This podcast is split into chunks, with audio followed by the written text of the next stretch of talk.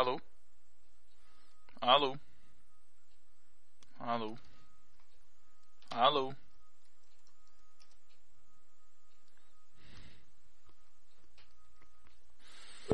Alô? Alô? Alô? Deu uma Caiu, caiu tudo. mas voltou aqui. Vocês estão aí? Thiago? Tem alguém que tá bem cortado. Alô? Matheus, você tá aí? Eu tô, eu tô. Thiago, Thiago, Thiago tá meio. Caraca, que sinistro isso, cara.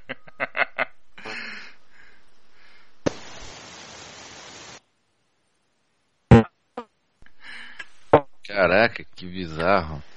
Vamos, vamos fechar a gravação? Eu. Eu chamo. Eu vou derrubar o Thiago. Eu vou derrubar o Thiago, peraí.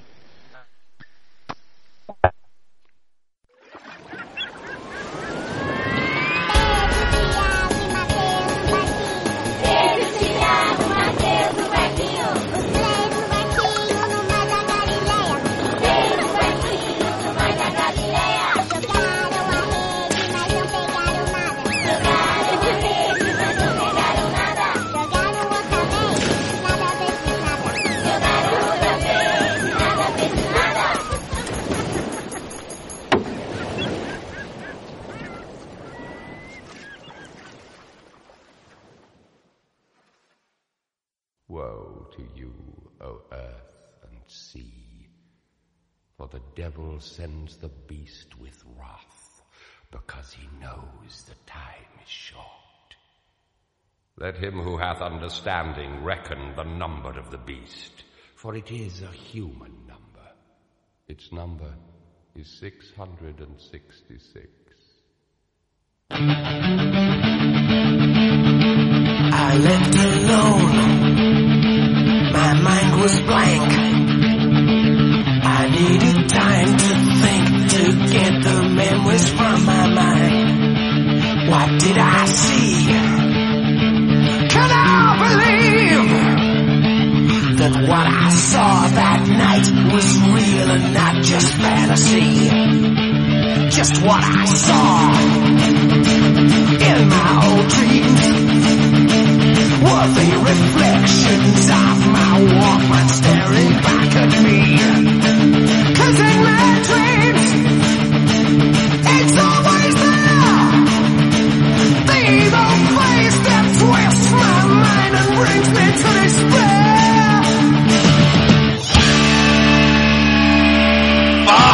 Discípulo! Aqui é o Pedro. Aqui é o Thiago. Aqui é o Matheus. Estamos no barquinho hoje para falar sobre um tema maldito ou não.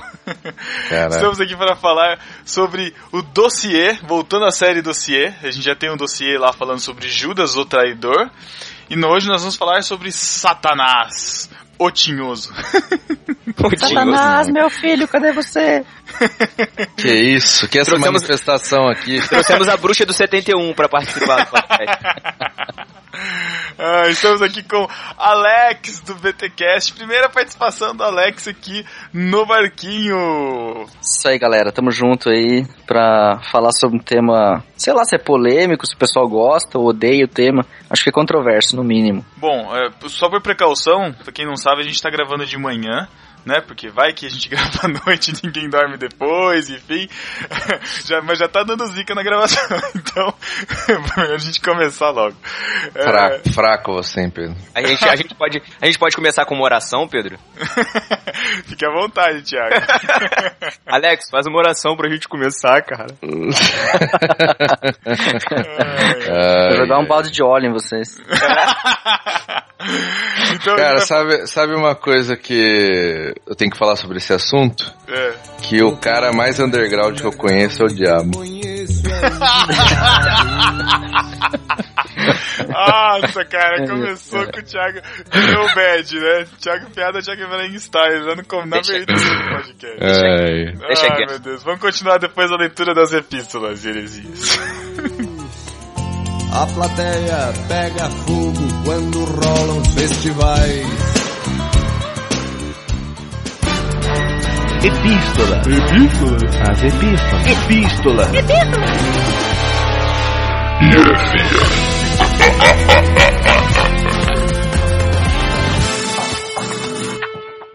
Fala, discípulo. Vá para 27 minutos e 9 segundos se não quiser ouvir as epístolas. Bobinho.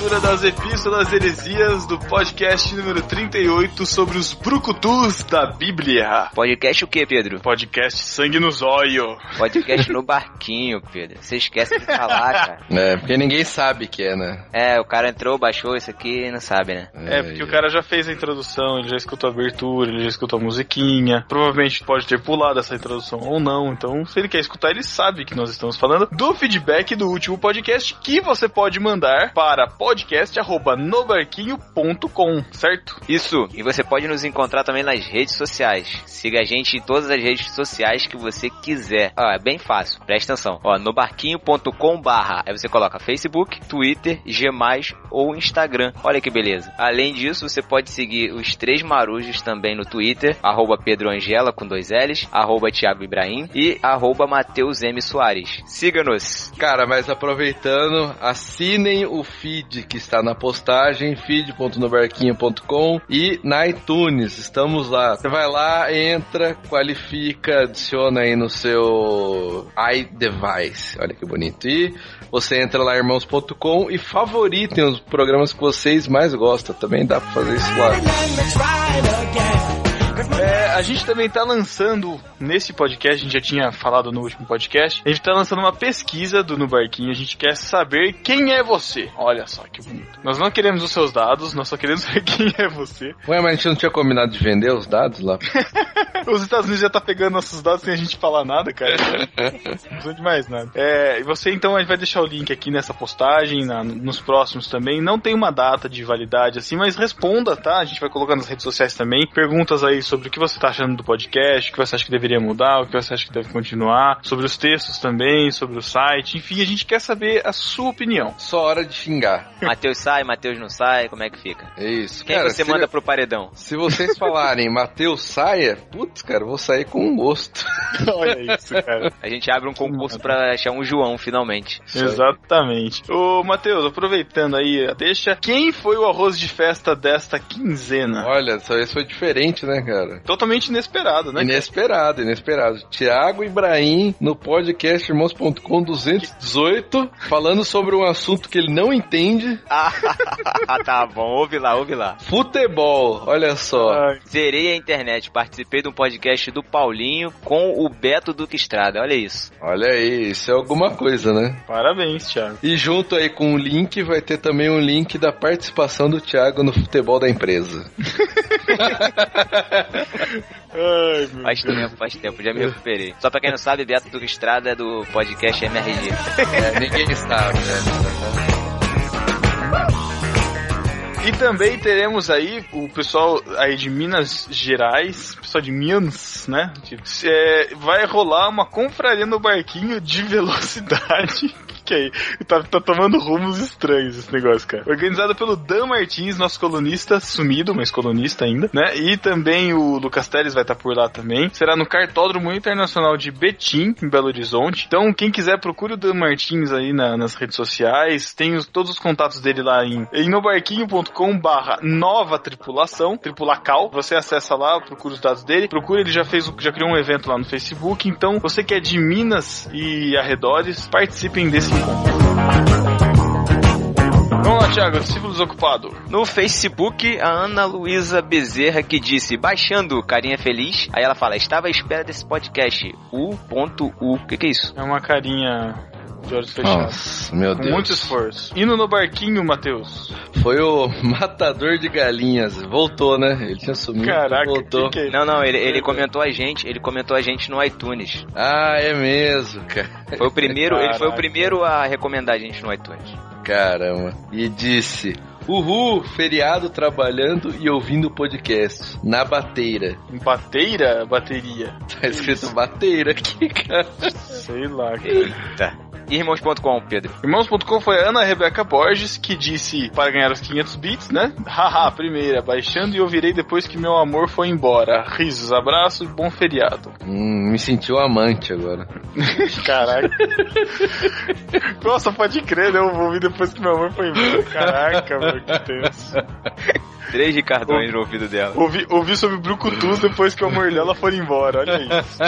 Atenção, namorado da Ana Rebeca, fique ligado aí, cara. Vamos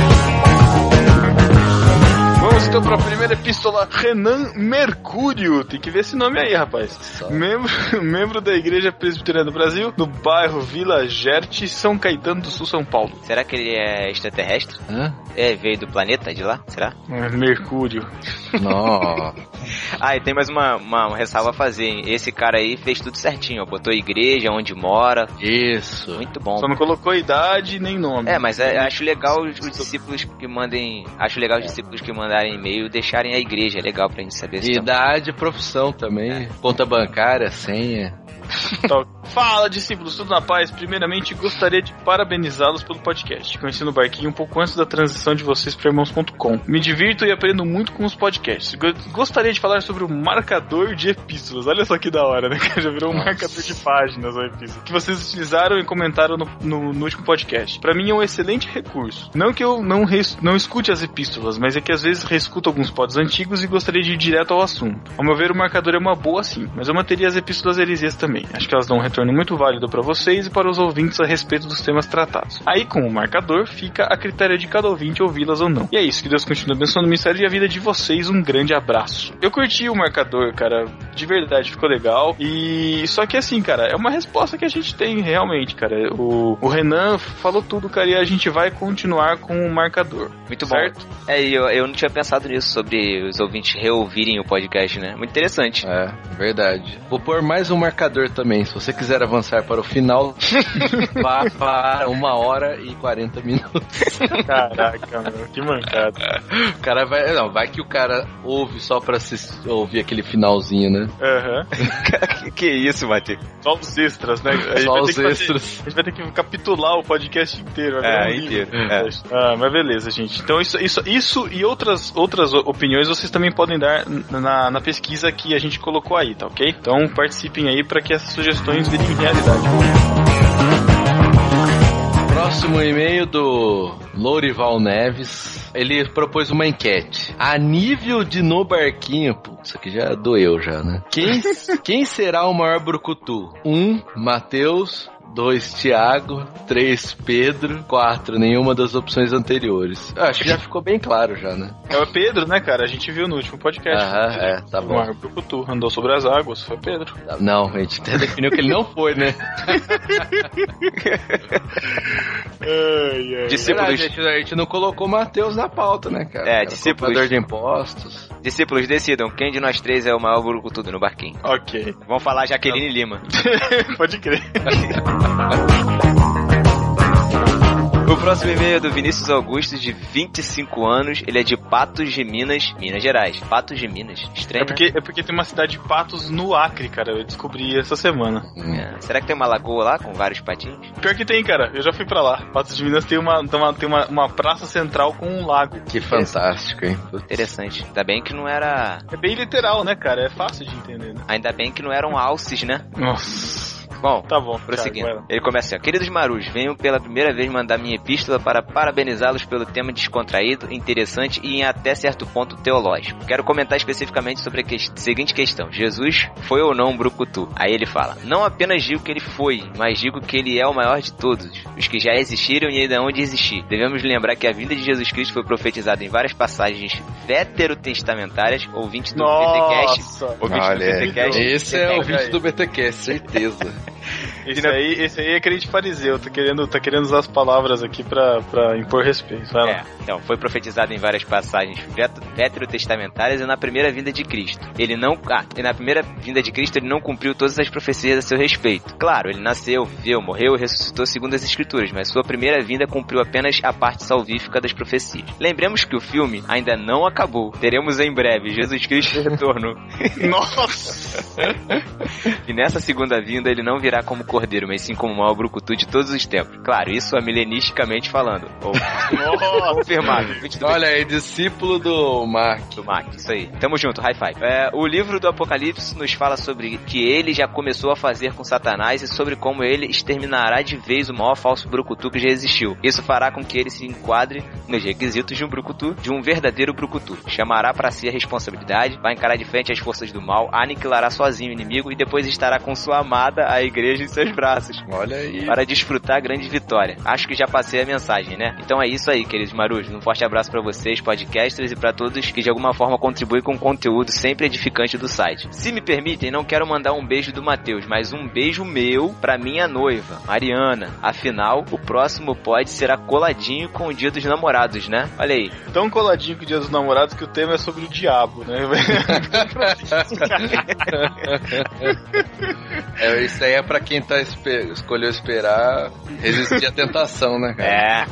Já Conhecer o inimigo. Quem é o tentador, né? Caraca, mano. Ai, meu Deus, vamos lá.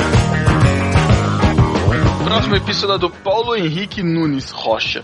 Ele diz: Bom dia, ou sei lá. Conheci no barquinho pelo irmãos.com, que conheci pelo finado JV na estrada. Já morreu faz tempo. Sou mais um dos milhares de ouvintes que fazem downloads e que nunca fiz um comentário nem curti nada em rede nenhuma. Às vezes só ligo o micro pra colocar os episódios novos no celular. Olha Caramba. isso. Pa- Olha, eu vou explicar pra ele, cara. Você não precisa de um micro pra fazer isso. Ah, Matheus, às vezes ele não tem uma rede Wi-Fi, cara. Pode, tem vários ouvintes assim, né? tá bom, tá bom. Tá ok. No barquinho disputa espaço no meu ouvido com BTcast e irmãos.com. E vocês têm revolucionado as quase duas horas que leva do serviço pra casa e vice-versa. Não tenho a menor, a menor vergonha de rir sozinho, espremido numa van ou nos trens. Tento conter, mas é involuntário. A hora do dia que mais faz sentido é exatamente o tempo que passo escutando no barquinho. Ixi, o cara tá meio frustradão, hein, cara? Pô, que faz sentido no barquinho, cara, você tá mal. Foi mal. Brincadeira. Que bom, que bom. Fico feliz. Aprendi uma técnica para que as pessoas não pensem que estou rindo delas. É só fixar o olhar para um ponto onde é óbvio que não tem nada para olhar, como o teto, aquelas instruções da saída de emergência. Eu particularmente prefiro olhar para baixo, como se estivesse olhando para um enorme buraco. Caraca. Aí os caras vão achar que ele é louco mesmo, né? cara? É, normal, né? Às vezes eu dou tanta risada que fecho o olho e coloco a mão cobrindo o rosto, como se estivesse meditando. Já tô acostumado. Continue, continue assim que mais pessoas que não têm o costume de comentar ou curtir um dia irão se manifestar. Até logo. Olha aí. Olha, Aí, ó, o recado legal. tá dado. Muito bom, cara, muito bom. Bom saber que a gente faz essa diferença na sua vida, Paulo. Espalha pra, pra mais amigos do trabalho, da igreja. Mostra no barquinho que você tá gostando pra todo mundo aí. É. Exatamente, cara. Isso aí, e dessa vez tivemos uma heresia, ou não, né? É. Vamos ver se é uma heresia mesmo. A Renata Paulino de Cabreúva, ela disse assim: Oiê, no começo estava achando esse podcast ruim, mas ele conseguiu terminar mudando a minha opinião. Foi muito ruim mesmo. Caraca. Nada a ver. Jesus? Paulo entrou e João Batista não? Sinceramente, não gostei. Beijos pra todos. É o, a, a chamada de atenção mais carinhosa que a gente já recebeu, né? Ai, ai, ai. Mas assim, né? Teve gente que falou que foi o melhor dos descontraídos e teve gente que falou que foi ruim, ué. É, É, direito, teve- direito de achar ruim, mas não é, não é heresia. pô. Teve muitas pessoas que não concordaram da gente não ter incluído Jesus, é, de, de João Batista. Agora, João Batista não tem por quê? Então, João Batista, É, o que que João Batista fez? Nada, nada. Ó, Batista é o grilo, cara. Pô. É, é. Comeu grilo porque era um bicho grilo, né? Não. Caraca, mano. Olha só, Na verdade era gafanhoto, não era grilo, mas tudo bem. eu acho que os argumentos do Vinícius Augusto sobre, sobre Jesus já vencem tudo. E na verdade, Sim, a gente sim. inclui É que, Jesus. é que a ótica, é que a ótica que a gente tomou era de é, não ter nada assim de nenhum poder divino sobre a escolha do Brucutu, né? Assim, é específico, Jesus, cara, é 100% Deus, então fica meio complicado da gente tomar por esse parâmetro, mas sob o ponto de vista do comentário que a gente leu, aí sim, né? A gente- a gente- é que no final todo mundo resolveu escolhambar, né? Não tem regra pra nada, qualquer um entra e foi assim. Não, não é assim. É que Jesus ele não cumpriu ainda, né? O final, a parte brucutista dele. Ele, ele veio. Ele veio como cordeiro, né? Pra morrer, então não foi Brucutu. Agora ele será. Pronto. Vamos aguardar. Então, depois da segunda vinda, a gente grava outro podcast já, já tá marcado. A segunda parte. É, inclusive com a presença do maior brucutu de todos os tempos aqui, gravando com a gente. É, vai fazer um express, né? Com o maior brucutu. Ah, mulher, que bonito. Então, Pedro, agora a gente, antes de ir pra sessão, aquela sessão tão esperada, a gente vai Uhum. ouvir um recado do Celso Lima, nosso discípulo rapper, muito interessante. e depois a gente volta pra dar os beijos tão aguardados de nossos discípulos. É isso? Exatamente. As honras, as honras da, da abertura da sessão do beijo do Matheus hoje estão com o nosso rapper mano cristão, Celso Lima. É com você, mano. um kiss, um smack, uma beijoca, uma bitoca ou um selinho.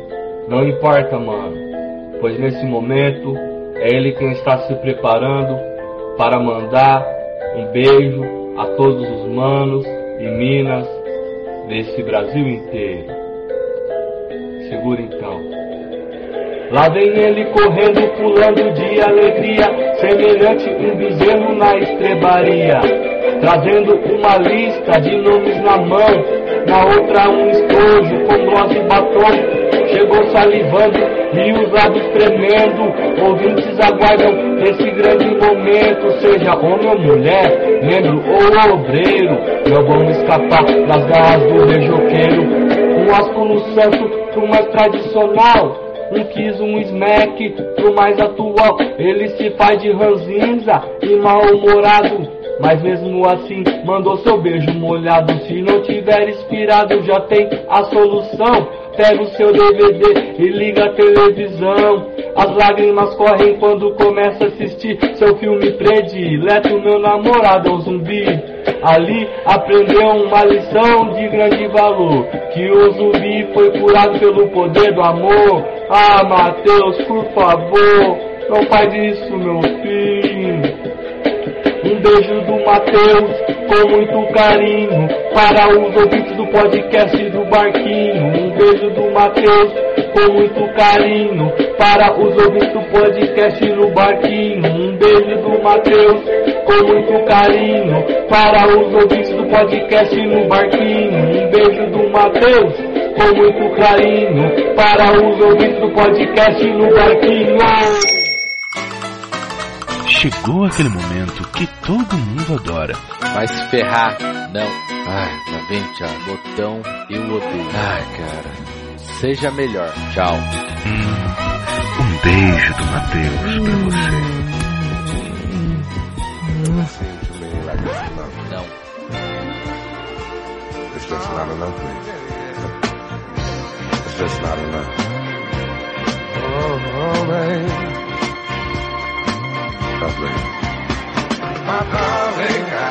Um beijo do Matheus para Ana Rebeca Borges, Pra Vanesca Correia, para o Estevão Souto, pro Caio Duarte, que é fã do Marcelo. para o Felipe Cincinato, que curtiu o- as músicas de fundo e conseguiu identificar Elvis Presley. É. esse Thiago. Exatamente, cara. Muito bom, Elvis Presley cantando Vem com Josué. Um beijo do Matheus pro Edenildo Alex da Silva. Um beijo para a sumida da Silvia Gabriele, voltou muito bem. Um beijo do Matheus pro Lucas Santos, que continua fazendo a maratona e comentando em todos os posts dos NBs que ele escuta. Muito bom. Foi melhor, hein? Foi melhor. Um beijo do Matheus pro Rafael Paiva da Silva. Pro Cláudio Antônio da Silva, que elogiou a gente pelo NB38, curtiu o último podcast. Um beijo para Loana Pereira Guedes, que disse que o No Barquinho 38 foi só para os fortes em Bíblia. É. Não, realmente, realmente, realmente. Um beijo do Matheus pro Marco Antônio Júlio da Silva. Pra Renata Paulino. Pra Daniele Martins da Costa. Caraca, pro Andrew Philip. Olha isso. Hã? Caramba. Tem mais consoantes do que, do que vogais aqui, cara. É mesmo. pra Amanda Sevidanes. Pro Diogo Oliveira. Pra Cíntia Melissa Barbosa. Beijo do Matheus pro Marcos Vinícius de Souza. Pra Ana Luísa Bezerra. Pra Mariana, namorada do Vinícius Augusto, que comentou aqui. Ah, é? O que, que você tá mandando pra ela? Um beijo do Matheus. um beijo do Matheus pro Matador de Galinhas. Nossa. Caraca, Meu Deus. Um beijo do Matheus pra Jussara Soares. Um beijo do Matheus pro Lorival Neves, que tá subindo no ranking do NB lá nos comentários, olha aí. Um beijo do Matheus pro Edu Coquinho, lá do Massa Crente. Beijo do Matheus pro Maurício Machado, Mac Mal do BT Cash, que disse que Jesus é brucutu sim, porque ele arrebenta todo mundo em Apocalipse. Olha aí. Um beijo do Matheus pro Rafael Oliveira. Pro Brian Nixon. Pro Daniel Lopes. Pro Rafael Rabelo, que disse que faltou Lamec. Lamec? O que, que Lamec fez?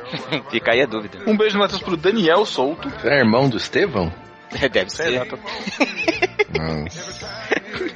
Um beijo do Matheus pro discípulo Ramon Gomes, nosso Dom Ramon. Pro Wallace Pacheco. Um beijo do Matheus pro Vem com Josué Teles, que mandou sugestão de tema pra gente.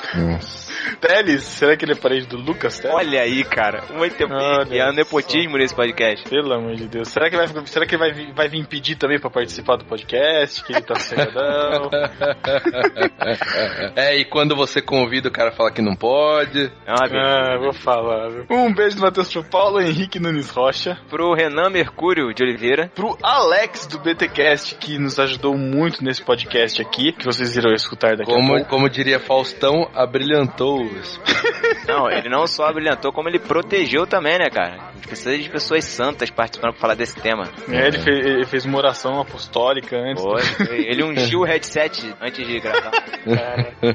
É, porque essa gravação foi tensa. Quem não sabe, cara, é, acho que essa gravação foi feita em três ou quatro partes, cara. Que deu pau no Skype duas vezes, depois a gente teve que ir pro Hangout. Foi, é, foi, foi, tenso, cara. Foi de manhã, né? Exatamente, a gente gravou de manhã pra não correr riscos, né, meu?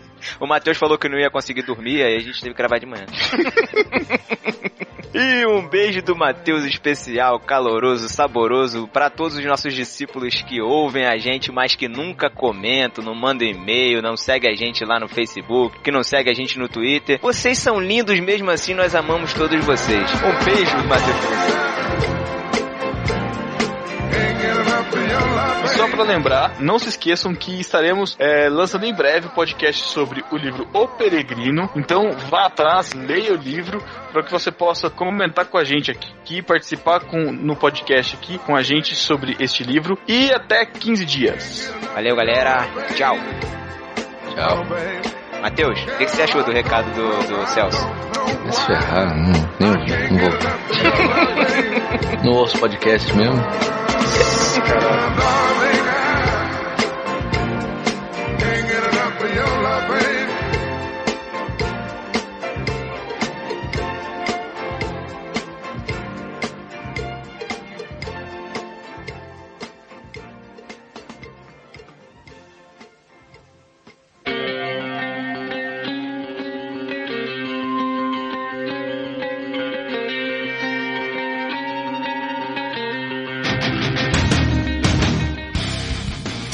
volta, então vamos começar logo esse tema falando sobre Satanás, puxando a ficha dele aqui do nosso arquivo.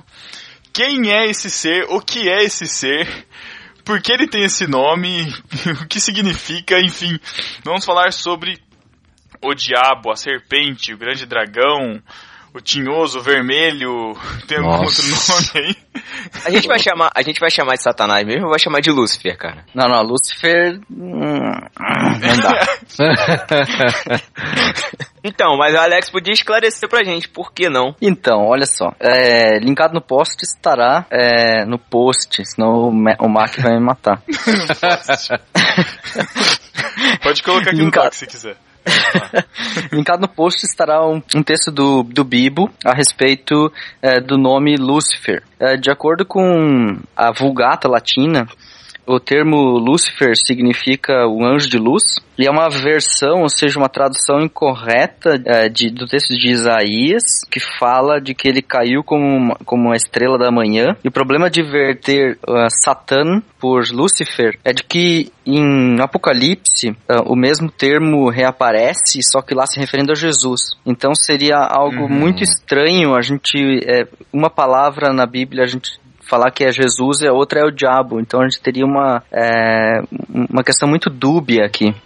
Então para evitar esse problema de compreensão é melhor deixar esse Lúcifer de lado.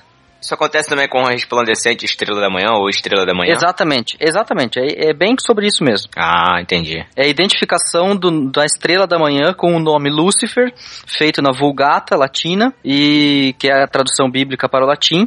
Ahn, e por causa desse problema, depois, então, é, a gente vai ter problemas na interpretação de Apocalipse. Vai querer, vai querer dizer o quê? Que Lúcifer é Jesus? Não tem como, né? Ah, não tem como. Tem um problema teológico gigantesco aí, né? Exatamente. Apesar de que lá no Evangelho já falavam que Jesus era Beuzebu, né, cara? É, aí, é. Mas é, hum, aí são lá acusadores. Eu acho que um dos os termos assim que melhor definem são Satã no hebraico, Satanás. Também Beuzebu aparece, citado no Novo Testamento. Ahn, e o próprio termo diabo, que muitas vezes é, aparece, acho que é um dos que mais aparecem. Satã significa o acusador, aquele que faz acusação falsa. O, o Sat- Satanás como acusador, aquele que se levanta com, é, prestando acusação, é, é um tema que aparece ao longo da, da escritura por várias vezes e ele tem dizer, várias correlações. Ele se relaciona com a serpente, ele se relaciona com o anjo caído, ele se relaciona com, é, com o próprio termo diabo. Então, é, eu acho que é um termo assim que é, é bem utilizado para descrever de quem nós estamos falando. Satanás, onde se escondeu? Satanás! Venha cá, Satanás! No Antigo Testamento é difícil, né? A gente é, são poucas as referências que a gente tem assim do diabo, né, de Satanás. A gente vê São poucas no, no Gênesis, Gênesis, como a serpente, Jó, é, em Jó, como né? o acusador, lá. né, utilizando o termo Satã. E em 1 Crônicas ah, 21.1, como nome próprio. Então, na verdade, a primeira vez que ele aparece como nome próprio é em 1 Crônicas 21.1. Em Jó ele não aparece como nome próprio, mas na forma verbal dele, é um particípio, né? O acusador. E em Gênesis ele não, não tem nome próprio, né? É a serpente, né? Tipo, é uma, uma relação com o animal, né? É que É. até lá, lá em Apocalipse vai falar também, né, do, do diabo, Satanás como a antiga serpente, né? Exatamente, Que essa relação fecha a com- relação. com a relação com o Novo Testamento é que as coisas vão ficar mais claras. No Antigo Testamento ainda não tinha tão claro essa questão é, como ah, após no Novo Testamento. É, eu, eu não sei, assim, tem alguma. é, é, a, a relação de não, não aparecer tanto Satanás, assim, no, no Antigo Testamento tem a ver com, a, com aquela questão do. é, gente, é, acho que já viu isso no, no podcastdormos.com lá do problema do mal, quando eles relacionavam que tudo vinha de Deus e não tinha essa relação clara, assim, de que existia um inimigo. Eu, eu- eu- posso estar falando uma besteira. eu devo estar me Não, expressando não, mal. tá- Pedro, é bem, bem, bem essa questão mesmo.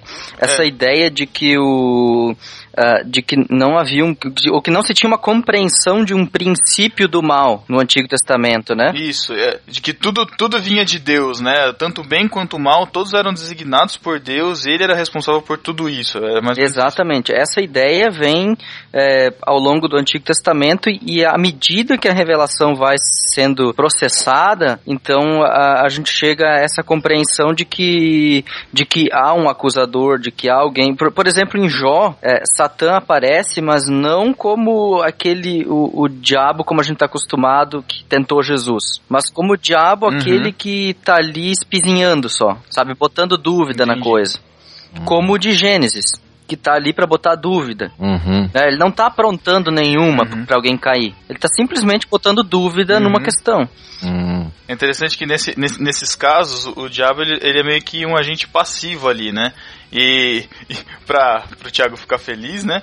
É, a gente vê mesmo que o, nesses casos o pecado é, é- é a, a responsabilidade do pecado é do homem, né, cara? É o homem que peca, mas é Satanás é quem é quem incita Parou, parou, parou, parou, parou, parou, parou.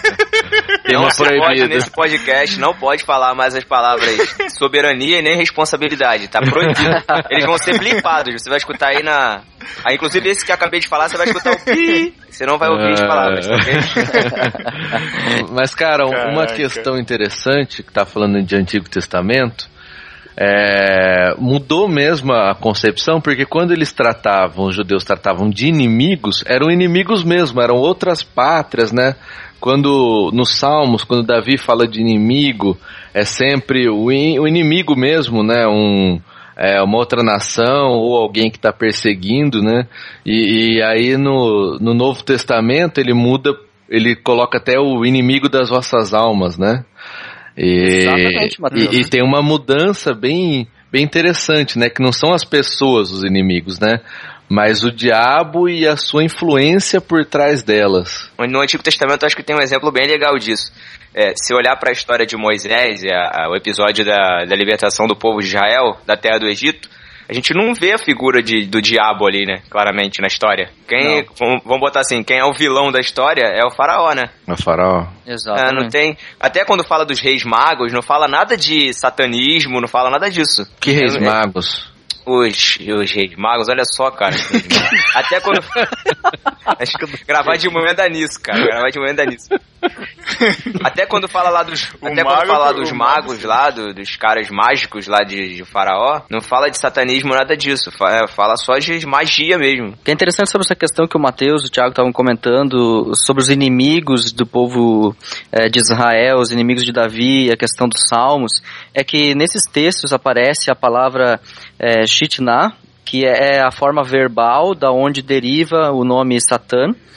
E, e ele aparece como é, realmente como acusação, como acusa, é, utilizado na forma então é, de um verbo conjugado, é, acusar, promover acusação, fazer acusação, ou ser acusado, ou ter adversários, ou ter inimigos.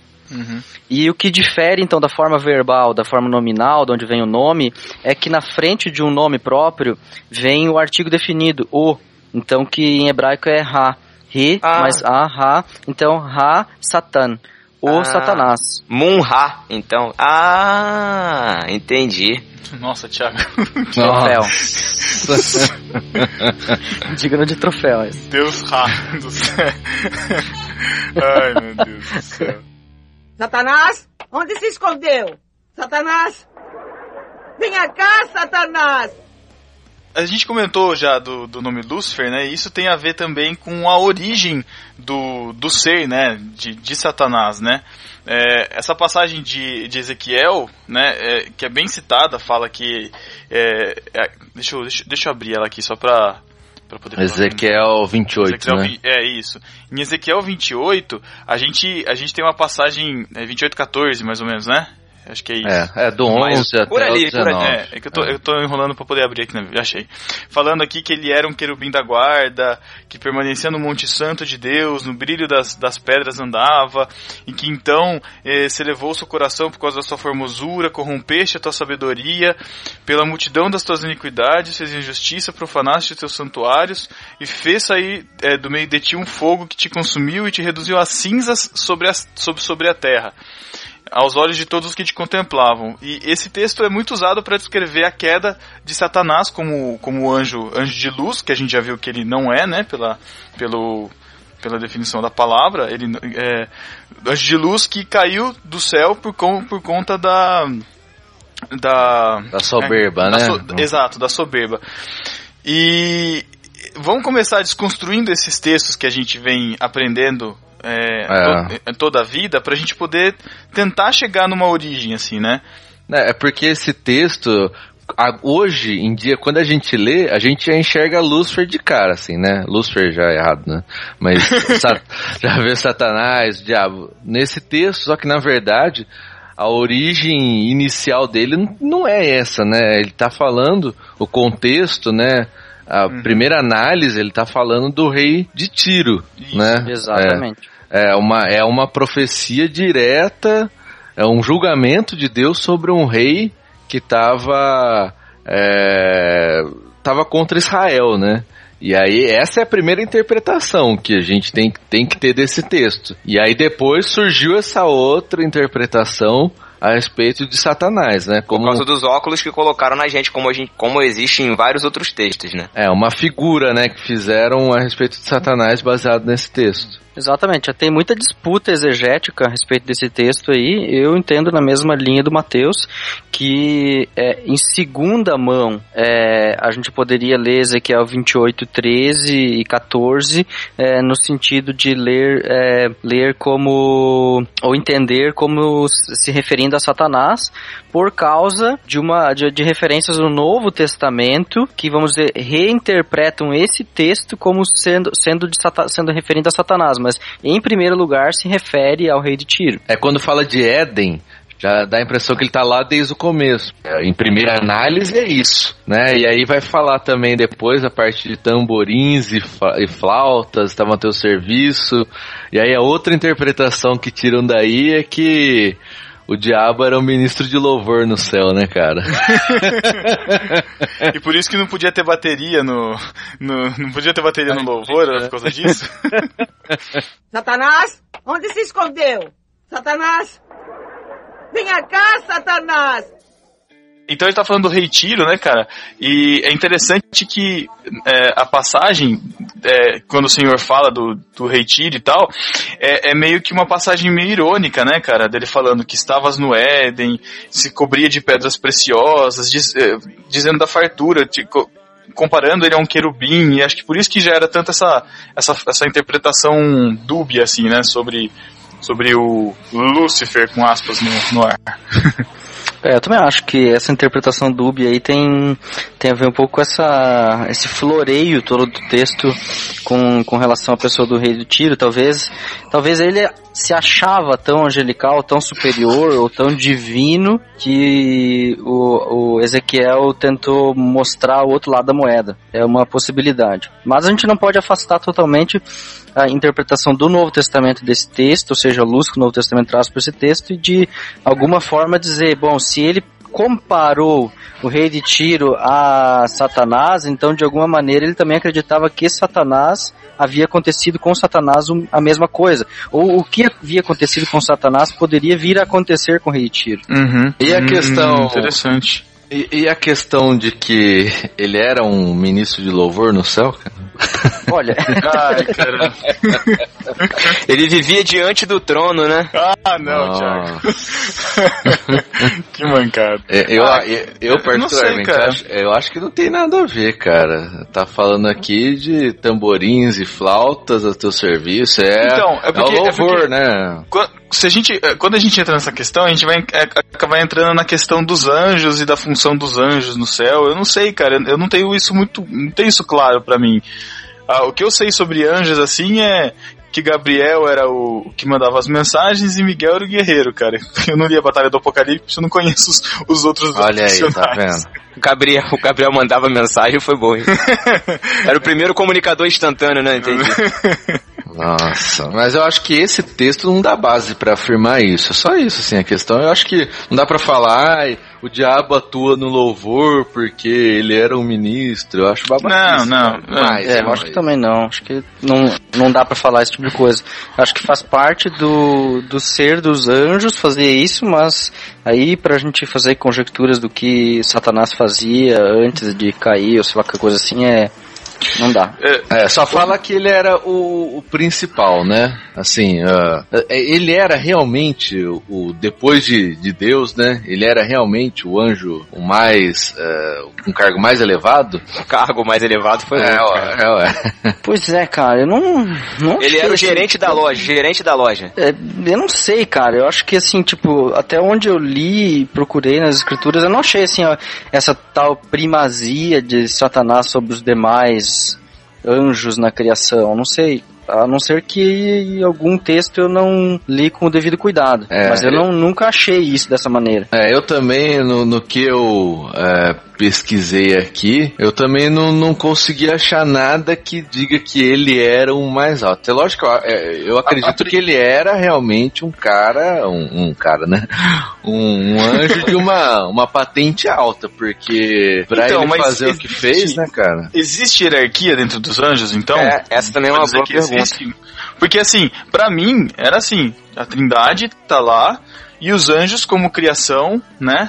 É, então, como criaturas, automaticamente eles estão abaixo de Deus, enfim.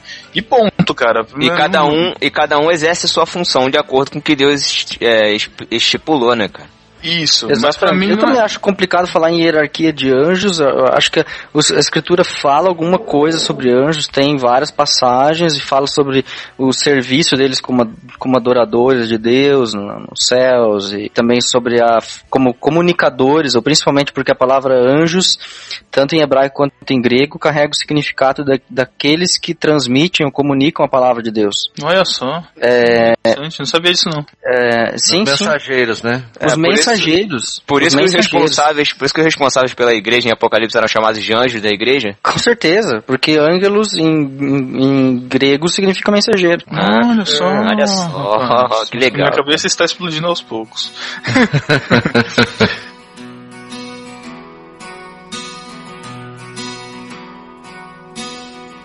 Corri contra o tempo atrás do vento, sem saber viver, sem saber que desse mundo nada, nada vou levar. Então, é, a, a única base que a gente pode ter, assim, de que Satã, né, Satanás foi um anjo, foi através do texto de Ezequiel, né, tendo essa segunda interpretação do texto de que foi um querubim da guarda, né, é isso que fala o texto. É, o texto de Ezequiel, ele é bem, bem, ele fala que ele era um querubim, né, diz que ele caiu e tal, então acho que dá uma base realmente para entender que eram anjos, se a gente levar em conta que esse texto está se referindo diretamente a ele, né. E dá, e dá pra gente entender também que no, na criação, apesar de, eh, do relato de Gênesis não narrar isso, mas ele já estava, eh, pelo menos após, após a criação, ele já estava na Terra por causa da serpente, né? Principalmente na, na criação do homem. Eu não sei se a gente Exatamente. consegue fazer essa ligação com quando fala que a Terra era sem forma e vazia e o Espírito de Deus pairava sobre a face das águas, como querendo dizer que era o caos e ele já podia estar presente aqui, Deus meio que controlando as coisas. Eu não sei se é uma interpretação correta. Nossa, é forçar. Eu acredito que é forçar muito. O texto não fala isso, né, cara?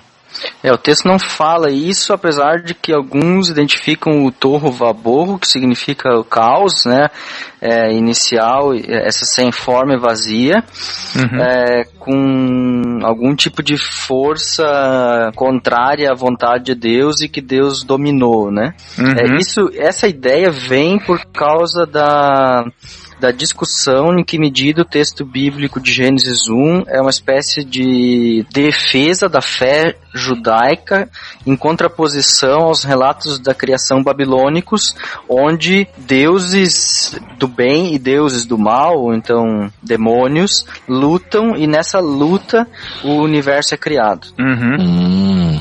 Hum, caramba. É, é, é, é, é Então, explodir a cabeça isso, né, cara?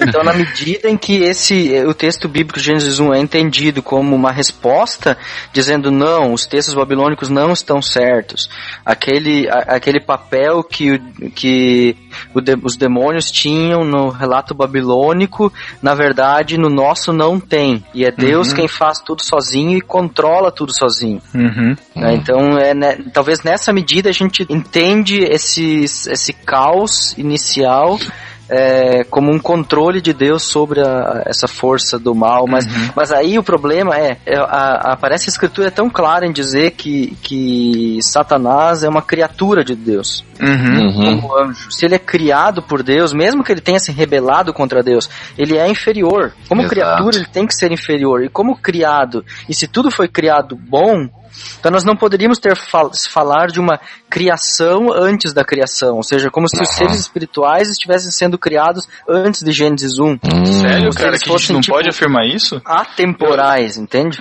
É, eu, eu tinha, eu tinha essa, essa ideia, cara. Eu tinha essa ideia de que os anjos, eles haviam sido criados em um momento anterior à criação da Terra, no, no Gênesis. Então, Alex, a gente pode entender que Deus criou os céus e a terra, né? Não só, ele não só, não só as coisas materiais, mas ele criou ao mesmo tempo tanto o mundo espiritual, que a gente entende por céu, e o mundo material, que é a criação mesmo, o universo. É, é- é isso que você quer dizer? Eu, eu, eu quero dizer isso exa- exatamente isso, porque os céus e a terra, na Caraca. concepção hebraica, é o seguinte: o que, que tem entre o céu e a terra? Tudo.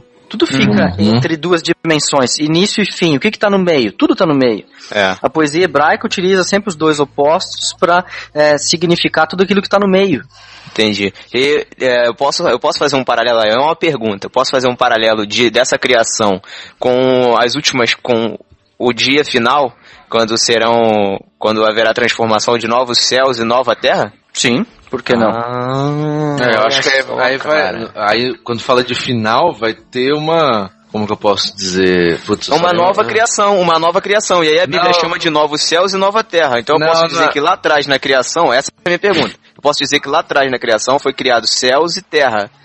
Ou seja, o mundo espiritual, Uhum. a criação dos mundos, a criação do mundo espiritual e a criação do mundo material. Mas É no quero final, no final é no sentido de redenção, né? O novo céu, nova terra é no sentido de que tanto o mundo espiritual quanto o mundo é, físico, né? Eles precisam de uma redenção. A redenção não, é, seria consumação, Matheus.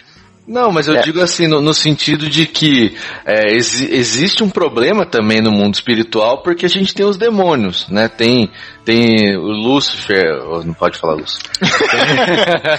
tem, o, tem o diabo atuando no mundo espiritual, então também não tá uma coisa já consolidada. Então, tanto a Terra vai ser transformada, né? Vai, vai voltar para o seu estado original, quanto o mundo espiritual. Hum, É eu isso, diria Alex? assim, eu tenho a tendência a interpretar o seguinte, dois textos, um texto de, de Paulo, onde ele fala sobre é, é, que o cristão é nova criatura, É, esse é interessante, é, Uhum. talvez esse sublinha mais a perspectiva que o Mateus falou, de Uhum. redenção, e uma outra perspectiva é de Apocalipse, que fala de que "E- eis que faço novas todas as coisas, né, É, Uhum. então é uma, é, e as coisas antigas já passaram, já não existem mais. Hum. E, e isso então dá uma perspectiva de que o mundo velho, a criação atual, terá sido consumada, não existirá mais e uma nova é feita. E aí essa nova criação, tanto espiritual quanto material. É, eu não faria qualquer distinção, é, qualquer separação entre espiritual Então quando e fala material. criação, Eu diria quando é criação todo. é uma criação só, como você falou lá atrás. né? É, aí por Ah. isso que até faz mais sentido quando a gente fala de Apocalipse, nesse,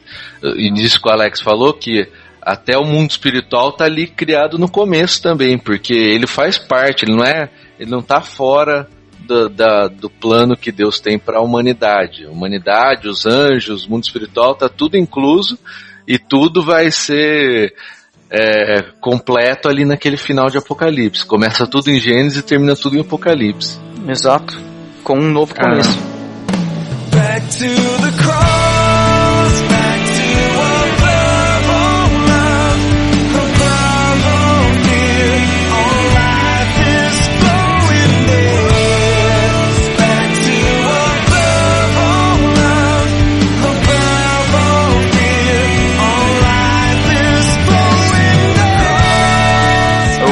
Matheus já deu, a- deu a deixa pra gente falar então do, do habitat natural, né? A gente tá falando. tá parecendo um Globo Repórter, né? Quem é Opa. Satanás? Onde A ele alma vive? Como ele age? A alma, de, a alma de biólogo agora do Pedro. Habitat natural. Cara, fal- faltou um outro nome do diabo que a gente não falou. Qual? O Beuzebu. Não, não. Kátia Flávia. Puf! Que que é isso, cara? Não, tô- não sei. Não, Kátia Flávia, uma louraça Beuzebu provocante, uma louraça Nossa, cara. uma louraça satanás, olha aí, ó. Meu Faltou, Deus do céu, esse mano. Ai, Cara, quem é que canta mesmo? É a... Como é que chama aquela mulher lá? Esqueci, cara. Tá, ok. Não é relevante. Vamos lá. Satanás, onde se escondeu? Satanás! Venha cá, Satanás! O Matheus falou aí sobre, sobre a questão dos demônios e tal, então a gente vai falar um pouco sobre o reino espiritual, né? Falar sobre o inferno. É, é, eu lembro de ter lido no, na Casa de um Diabo Seu Aprendiz, que ele cita, né? Fala um pouco sobre. Cita não, mas ele, ele romanceia né, a relação entre é, um, um diabo maior, um diabo menor, e de como eles influenciam, é, como eles trazem essa influência é, para o ser humano, para o homem, né? Da, da questão do, do acusador. É, eu não lembro na Bíblia se fala de castas de, de, de, de demônios, assim. Eu lembro que nos anos 90 é, tinha um, um pastor, acho que o, o Franklin, não tá achando graça, ele, não sei se foi o Franklin que conhece, é, chamava o pastor Dario, que, ele tinha várias apostilas de escatologia, de pré- pré-milenistas, assim, e falava muita coisa, que existiam três infernos, três níveis Adão, de cara. É inferno. Adão o nome dele. Adão? Eu não lembro. É Adão, é. Enfim, é, e aí a gente vai. Queria que a gente falasse um pouco disso, assim, né? Do, Então, olha só. do inferno, onde ele vive hoje, a questão dos demônios, enfim. Sabe qual é o problema disso tudo, cara? É que assim, você pegar termos hebraicos e gregos, e tipo fazer um, tentar conciliar todos eles como se eles estivessem falando de coisas diferentes. Hum. Por exemplo, é, um termo que aparece uma única vez no Novo Testamento, que está em 2 Pedro 2, 4, é o tártaro, termo tártaro.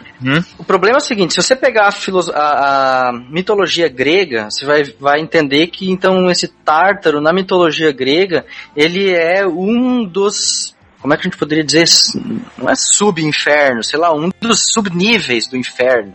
Algo desse tipo. Uhum. Aí você tem, por exemplo, no, ter- no hebraico, Gehenna, que significa o é, vale do Gen Hinnon ou do Ben Hinnon, que é um vale do lado de Jerusalém, que durante é, período, um período do reinado, onde houve um culto a Baal, eles faziam sacrifícios a Moloch. É, sacrifícios de crianças. Então eles jogavam crianças ou queimavam crianças em sacrifício a Moloch nesse vale. Posteriormente, com a, a- é, a proibição do culto a Baal e Baal Moloch, é, esse vale foi utilizado como uma espécie de local para queimar corpos de pessoas mortas como pena de morte, né? E, e essa, esse, essa imagem de queimar corpos de pessoas entrou de tal forma na cultura hebraica que a palavra é que o vale Gehinnon se tornou a palavra Gehenna, que traz junto consigo o inferno de sofrimento, o local onde as pessoas condenadas são queimadas. E ali junto a ideia de que o inferno é um local é, de aniquilação. Entende? Então, uma outra palavra, nada a ver com Uhum. o tártaro, que tem uma ideia grega. Uhum. Ah, tem, tem aquela, uma outra também que fala da, da entrada da cidade, que tinha um. Ah, como é que era o nome? O Sheol. Sheol. Sheol? Sheol. Então tá. Sheol é outro termo hebraico que significa o mundo dos mortos e que é paralelo ao Hades no grego, que também é o mundo dos mortos. E o Sheol pode significar sepultura, mundo dos mortos, o local de descanso das pessoas, etc. Ele pode ter tanto conotações positivas, negativas ou materiais, simplesmente o buraco onde se enterra o morto. Então, agora Caraca. pense o seguinte: um camarada pega esses- essas ideias e sistematiza elas e cria um mundo de, tipo, Sheol é o buraco mais fundo. Aí o buraco do meio é a Guerrena. Daí o buraco mais raso é o, ahm, o Tártaro, ou coisa assim. Porque o Tártaro Aham. implica sofrimento, a Guerrena implica aniquilação e o Sheol simplesmente o buraco. Entendi. Uhum. Entende? E quando, quando na verdade pode ser que é, o que eu mais acredito é que sejam é, aspectos de um mesmo lugar, né? Cada um Exatamente. tá falando com relação a um aspecto daquele mesmo lugar. Exatamente. Eu também creio sim, de que são vários aspectos da mesma realidade, que é a realidade da condenação é, final. Até porque quando a gente, a gente até já falou que eles não tinham muito, muito firme essa concepção de diabo, de inferno, né? Pega o velho, como a gente falou no Velho Testamento, eles estavam ainda nesse contexto, né? De não ter um conhecimento, por exemplo, eles não tinham conhecimento de Apocalipse que a gente tem, né? Que é um, um, um texto mais claro com relação ao julgamento, com relação ao diabo, a função dele no mundo, né? É, e mesmo Apocalipse, né, Mateus? Mesmo Apocalipse, que você vê, por exemplo, o diabo é lançado no lago de enxofre, que é a segunda morte, é uma ideia de aniquilação. Uhum. Mas, por outro lado, claras passagens nos falam de que há sofrimento, por exemplo, é, nos evangelhos. É sofrimento eterno, onde há, haverá ranger de dentes e onde o fogo nunca cessa, etc. Uhum. É, é, até pegar o texto de Apocalipse também e tomar como base também é complicado, né? Entende? Então, Essa- se você essa- olhar como num todo a escritura, ela trata do inferno numa multiplicidade de formas. E a gente não pode pegar simplesmente e falar como se ele tivesse três andares, ou quatro ou cinco Uhum. andares. Mas É, aí ou será. como- Mas aí não é complicado a gente. Eu, eu, eu, tô meio como leigo aqui, cara, porque é, pra mim, é, é, pra mim, assim, eu, eu sempre tive a concepção de um lugar físico. Quer dizer, então, que é, o inferno é mais uma, uma, uma, uma concepção de, de morte espiritual, ponto. É, não, não sei, me, passa, me passa essa impressão de, de ver toda essa interpretação. Eu tô. Não sei. Pode ser do É, você que eu olha só, também. Essa é, uma as- dúvida, essa é uma, acho que é uma dúvida consistente, boa de, de ser levantada, Pedro, porque a gente não tem claro se é um- uma, uma dimensão física ou se é uma dimensão espiritual. Ô Alex, a gente não pode entender o inferno como um, o contrário do céu, um anticéu? Cara, daí a gente corre, sabe qual é o risco? A gente corre o risco de cair no maniqueísmo. Uhum. Não, não, não nesse, não nesse sentido de que ele. Não no sentido de que é. Ah, como é que eu vou me explicar agora? De ausência de Deus, tu quer dizer? Isso, exatamente, exatamente. Só que aí é outro problema, porque daí você vai dizer, na palavra que tu não quer citar no podcast, Uhum. que Deus não tem controle sobre esse lugar, ou ali ele se ausenta. E o outro problema Não, é que Jó reclama que Deus se ausentou da vida dele. Uhum, Ou, deixa na só- verdade, Deus, Jó experimenta uma, uma ausência de Deus. E, e Lutero fala de que onde Deus se ausenta, onde você experimenta Deus como, como abscôndido, é, você experimenta o diabo. Isso é bem difícil, bem complicado de entender. Caramba. Uhum. É, o que eu tô querendo dizer é, é no sentido de lugar, vamos dizer assim. É, Assim como os santos estarão no céu, aqueles que foram condenados estarão no inferno, entendeu? Isso que eu tô querendo, isso que eu tava Essa ideia é clara, cara. Essa ideia eu acho bem clara no Novo Testamento. Como isso vai ser, eu não sei. É, agora, uma, uma questão importante, eu até escrevi um texto uma vez que deu uma polêmica danada, inclusive lá na igreja, que o inferno, a concepção original de Deus pro inferno, era um lugar que não, é, não era pro homem. Foi um lugar criado pro diabo e os seus anjos, né? Os anjos caídos. O inferno era o destino deles, né? Pelo menos o que eu entendo da Bíblia é isso. É, mas infelizmente o homem, né? O homem a- a- vai acabar aqueles, né? Os, os que não não não se convertem, eles vão acabar indo para um lugar que não foi originalmente concebido para eles. Acho que isso até dá pra dizer. Com base, base em Gênesis, eu penso que o Criador não, não sonhou em botar suas criaturas no inferno.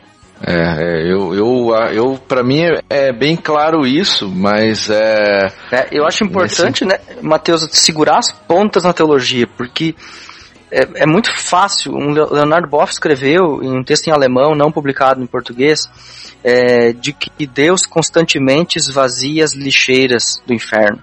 Hum, Significa que ninguém fica no inferno.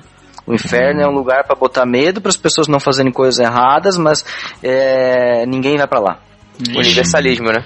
Universalismo, cara. Então, É. é- é- eu acho é- é- a tenso. tendência nossa é, é de alguma maneira dizer É. que Deus é tão bom, tão amoroso que ele não vai condenar, mas a Não gente vai. precisa manter as duas pontas juntas, exato. da condenação e a salvação. Até porque Rob, ela é Rob Bell na veia, né? Até porque eh, na Bíblia é bem claro. Eu, eu fico assim muito surpreso de teólogos, caras que estudam, chegar numa conclusão dessa, cara. Eu creio que isso se deve a, a essa ideia que vem do liberalismo teológico de interpretar que só pensa no amor. Uhum. É, mas um amor por amor, não um amor por Deus, no sentido de adoração.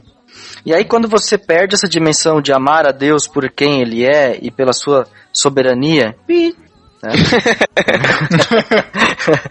por causa da sua soberania, então você é, você de alguma forma só olha pro amor de Deus em Cristo, você vai acabar chegando a... Putz, esqueci a palavra, caramba. Conclusão. Conclusão, exato.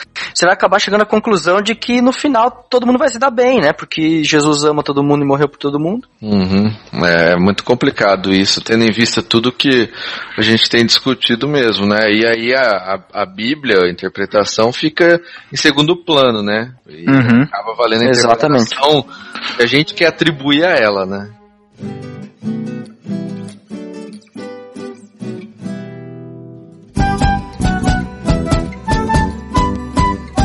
Muitos que procuram sem achar a solução por caminhos que não conduzem à salvação. O caminho estreito para muitos pode ser, mas só em Jesus a verdade e paz podem ter. Eu queria, Alex, só voltar um pouquinho nessa questão do maniqueísmo que você falou há pouco, porque eu acho que dentro da igreja, principalmente, eu, eu, eu tiro pela minha realidade, onde eu vivo, onde hoje eu congrego e onde eu congreguei durante toda a minha vida. A gente tem essa ideia do maniqueísmo, de que o diabo ele é um oposto de Deus que vai combater, que vai guerrear com Deus, né, no, no mesmo nível, que em alguns Ah, momentos é ele verdade. ganha e em alguns momentos ele perde.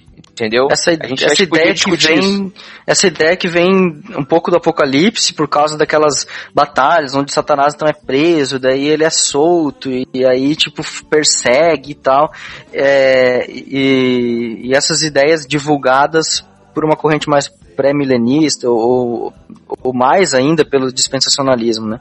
Sabe qual é o problema disso, cara? É o seguinte, é você cair muito facilmente no maniqueísmo, que é uma é uma forma, é uma religião, o maniqueísmo é uma religião que mistura elementos de cristianismo, de religiões da Pérsia eh, e de filosofia grega eh, e, e- e compreende e compreende que há um Deus bom e um, um Deus mau. Eu- Por que, que eu uso a palavra Deus? Porque os dois estão em igualdade de poder. Uhum. E esses dois princípios guerreiam um contra o outro, inclusive dentro do ser humano. Alex, eu acho que eu posso. A gente pode definir que Deus é porque cada um tem a sua própria vontade e pode exercê-la livremente, é isso? Também, mas olha só a ideia dos caras. Talvez você já ouviu isso em pregação. Dentro de ti estão brigando um cachorro preto e um cachorro branco. Sim, já escutei isso já. Tem um, tem um, um diabinho no seu ombro esquerdo e um anjinho no, no ombro direito, igual no pica-pau, né? Maniqueísmo puro. puro. Sério, cara? Um Deus bom, um Deus mau. Eles estão brigando por você. Uhum. Pra ver que você é neutro. Você é neutro e você consegue por si mesmo decidir se você quer o bom ou o mal. Aquele que você alimentar mais, né? Por aí. Mais ou menos por aí. Sabe o que é acontece? eu muito, já peguei. complicado. Mesmo que você for, tipo, totalmente pró livre-arbítrio. Mesmo assim, cara. Você vai falar que o ser humano tem pecado, cara. Entende? É, é, mesmo o arminiano mais ferrenho vai dizer que você é um pecador. Uhum. Ele não vai ser, mesmo o arminiano não vai ser maniqueísta. Mesmo semi-pelagiano. Mesmo sem, Ai, ai, sem ai. pelagiano não vai ser maniqueísta. é verdade. esse Thiago. Porque, é, porque o Matheus, eu gosto de discutir isso com o Matheus, mas aqui não, não é o momento. Porque eu, eu tô dizendo isso porque, Alex, é, a gente, eu tive dificuldade para conversar com a minha mãe, por exemplo. Minha mãe é, é, deve ter uns 30 anos, 35 anos de, de cristã, e eu tive dificuldade para explicar para ela a questão da, da carne e do espírito, que Paulo fala lá em Gálatas. Ela entendia exatamente dessa forma do maniqueísmo, que a gente tem dentro da gente duas naturezas. Dois, Exato. dois É seres que, que guerreiam contra. Quer dizer, duas naturezas não, né? É, duas entidades, vamos dizer assim. Que eu tenho que alimentar uma e matar a outra. É, bem nesse sentido maniqueísta mesmo. Não no sentido que Paulo estava querendo dizer aos Gálatas, entendeu? Exatamente, É, isso é muito complicado. A gente vê isso, por exemplo, é muito, muito comum, e eu já vi em igrejas tanto tradicionais quanto pentecostais, Sim, por exemplo, no, no sentido de uma doença, né? A pessoa fala, ai, é, eu tô passando por isso, ai, rejeita, né? É, ora pra Deus rejeitando essa doença, porque não vê, isso vem do maligno, não sei o que, é uma pessoa cristã, cara. Tipo, você é cristão e mesmo assim o diabo tem poder sobre a sua vida de colocar uma doença e Deus não tem poder de impedir isso, né? É, isso é, é muito fácil a atribuição, isso entra na questão da batalha espiritual, é, de atribuir o mal que nós recebemos como vindo totalmente das mãos de Satanás. Né, não, atribu não atribui nada ao pecado do ser humano, mas tudo para Satanás. Uhum. É como se a gente tivesse, não tivesse culpa das coisas que acontecessem com a gente, ou como se as coisas que são que acontecem para bons e para maus, sabe? Tipo, Uhum. o cara mal também sofre acidente. Entendi. O cara mal também tem câncer, assim como o bonzinho. Tô falando agora só Uhum. moralmente, nem tô falando de cristão Sim, ou não sim. cristão. É, Mas- e- Mas de qualquer, e- de, de qualquer forma, a palavra relata doenças espirituais, né? E doenças físicas também, né? Com certeza, eu acho que existe possessão demoníaca. Sim. é, existe gente que age sob influência dele. exi- Existe gente que adora Satanás. Uhum. Só que a gente não pode agora criar é como se existisse um mundo do bem e um mundo do mal que estivesse numa batalha eterna com exércitos e a gente precisa puxar a espada agora pra lutar como se Cristo não tivesse morrido que chega na cruz. É, é como, por exemplo, a- aquela teologia lá que surgiu aí da, da maldição hereditária, né?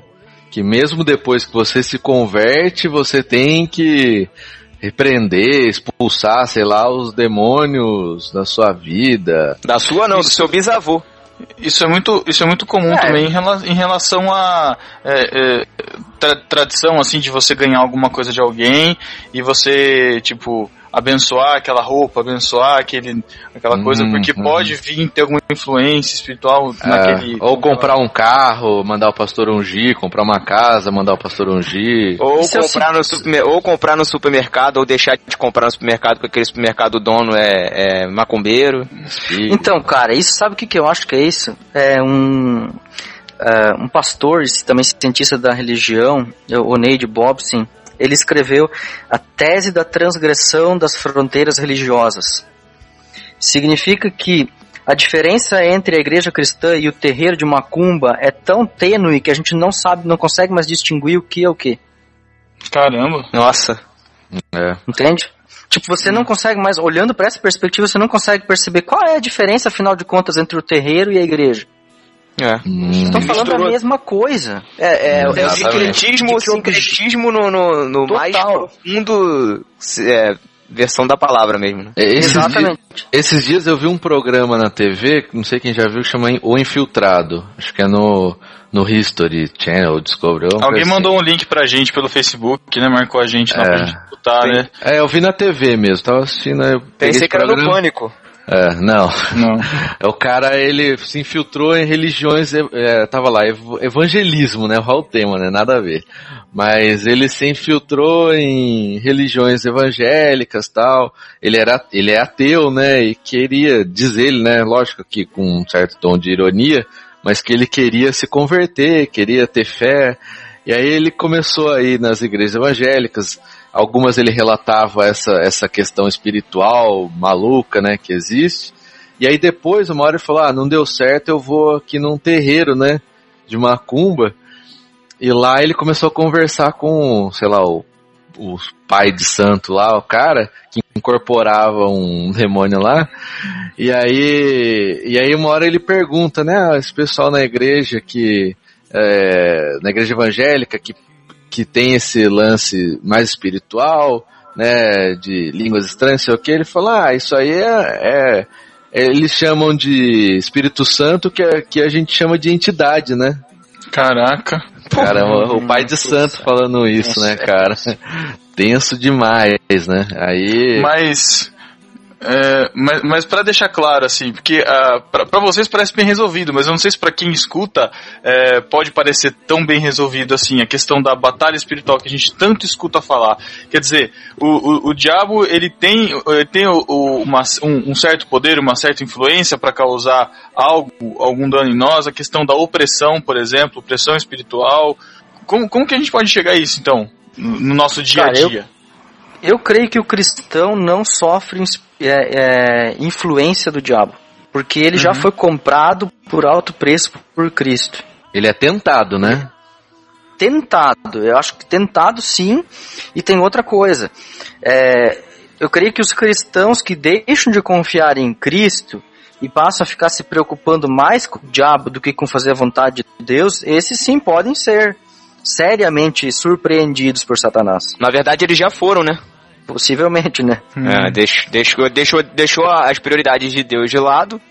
Já, já, já foi tentado por Satanás. Já caiu no engodo dele. Cara, tentado a gente é todo dia. Beleza.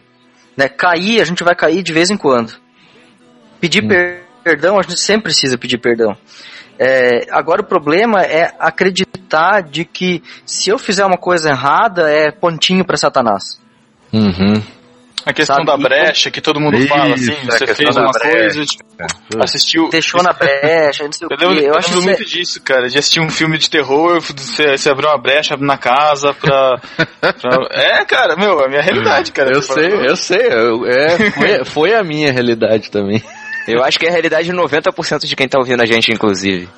Cara, eu acho que o, o Bibo e o Mac trataram desse assunto de forma mais delongada num podcast lá mais no começo do BTcast. Depois A gente- até dá pra. De batalha linkar aí. espiritual eu já ouvi, Batalha recomendo. espiritual. muito bom. Muito Tá bom. É, E inclusive, deixa eu até falar uma coisa que com o Matheus ele vai, vai ficar bolado, mas eu vou falar assim mesmo. É, a gente vai linkar aí no post também. É uma série de estudos do pastor Augusto de Nicodemos sobre batalha espiritual que eu acho obrigatório, eu acho obrigatório que quem quer conhecer, falar, é, conhecer ca- sobre o assunto ouvir, cara. Sério, esse é muito bom. O cara distorce né, as coisas que eu falo. Eu falo que Não, você adora o Nicodemo. não quer dizer Então, exatamente. dele, é diferente. Se eu citar o Nicodemos, você não vai gostar, é isso que eu tô falando. Eu acabei de citar, indo contra a minha Ai, própria vontade. Nicodemos é seu pastor e nada te faltará, Thiago. É isso aí. Calvino no céu e Nicodemos na terra.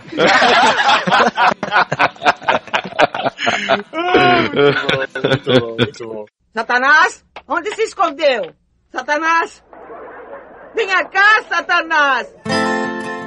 Voltando a falar então, ah, voltando o foco naquele que quer ter o foco, né, Satanás, que quer aparecer hoje de luz.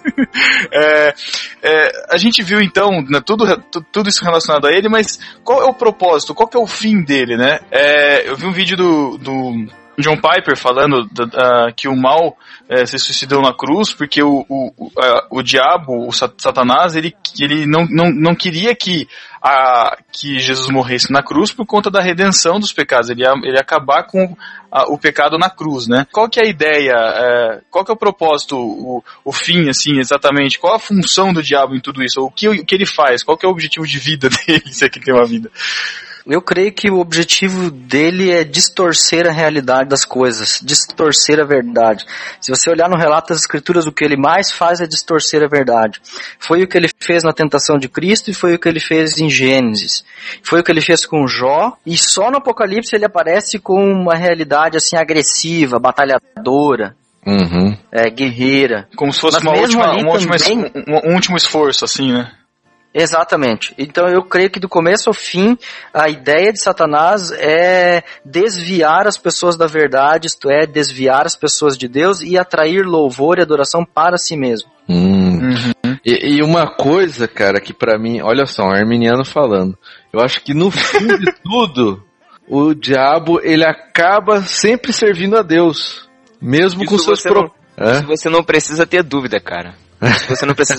Se- Quando você lê Apocalipse, você Ele é vai criatura ver. dele. É, você vai ver lá no final, você vai ver que ele cumpre exatamente o propósito de Deus. Acho que eu, eu já falei isso em um podcast, o Alex pode até me corrigir se eu estiver errado. Se eu não me engano, foi o Lutero que falou que, em certa medida, o diabo é o diabo de Deus, não é, não é isso, Alex?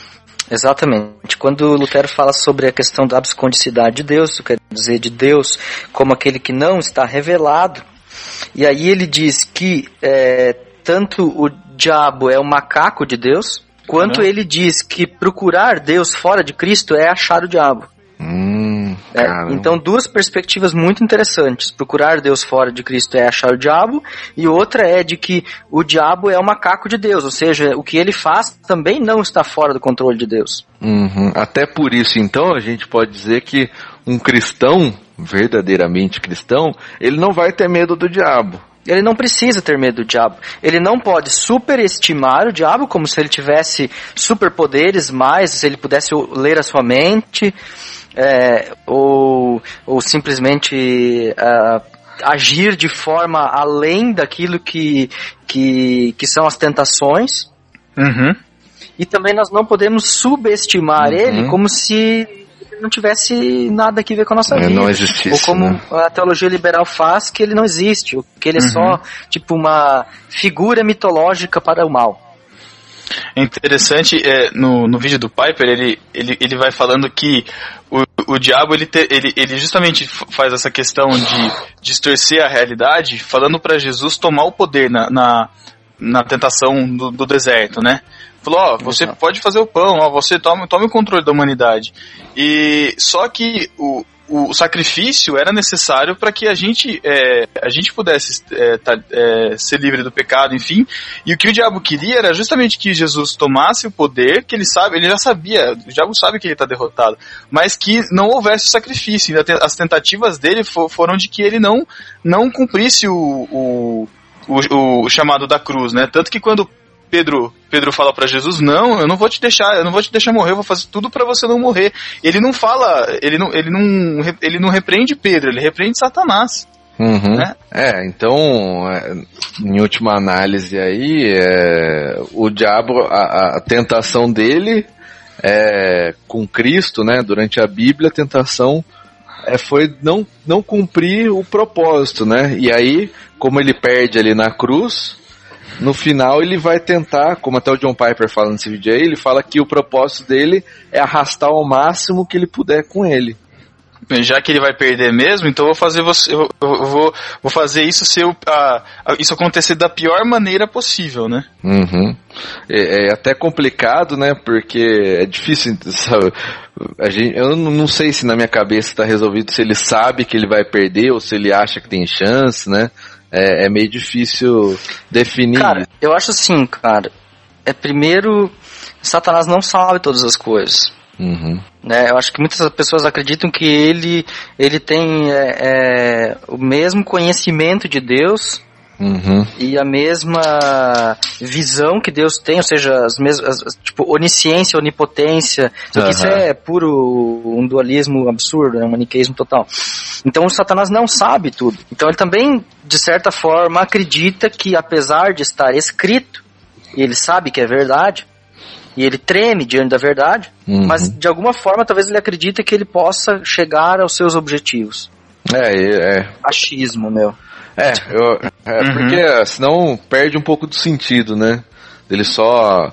Mas eu acho que em último caso, mesmo que ele já perca, ele vai querer arrastar quantos ele puder. Então, ele, Matheus. Matheus, ele. Claro. O, o Matheus, o diabo então é tipo aquele cara que pegou AIDS e já não tem mais jeito, aí ele sai infectando um monte de gente. Pode ser, cara, uma, uma boa analogia.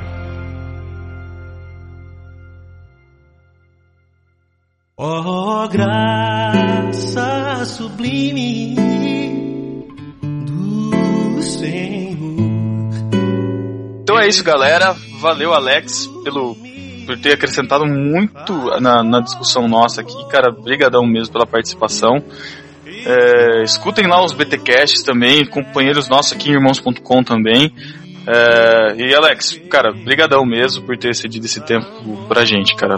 Que isso, foi um prazer estar aí com vocês e com certeza espero que esse podcast possa de alguma maneira edificar a vida do pessoal que está ouvindo, né? Para Uhum. que a gente saiba, é, conheça com quem a gente está lidando, sem menosprezar e também sem superestimar quem Satanás é. Beleza. Então é isso, galera. Deixem seus comentários aqui, é, escrevam, nos mandem e-mails e até 15 dias. Valeu, galera. Tchau. Tchau. Preciosa é para mim a hora em que me salvou.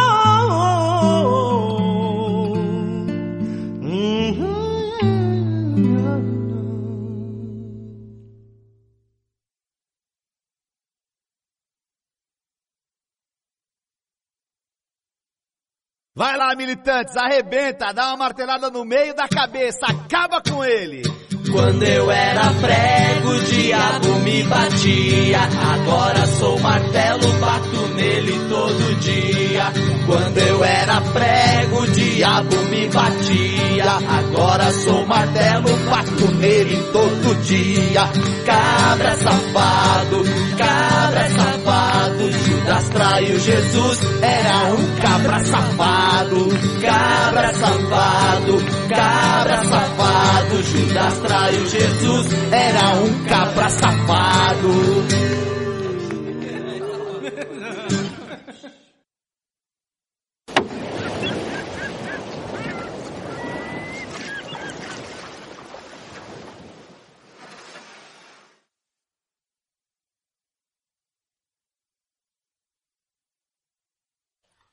Dedicamos esse episódio do podcast no Barquinho à memória de Luiz Gustavo Modesto, amigo, discípulo e amante do reino.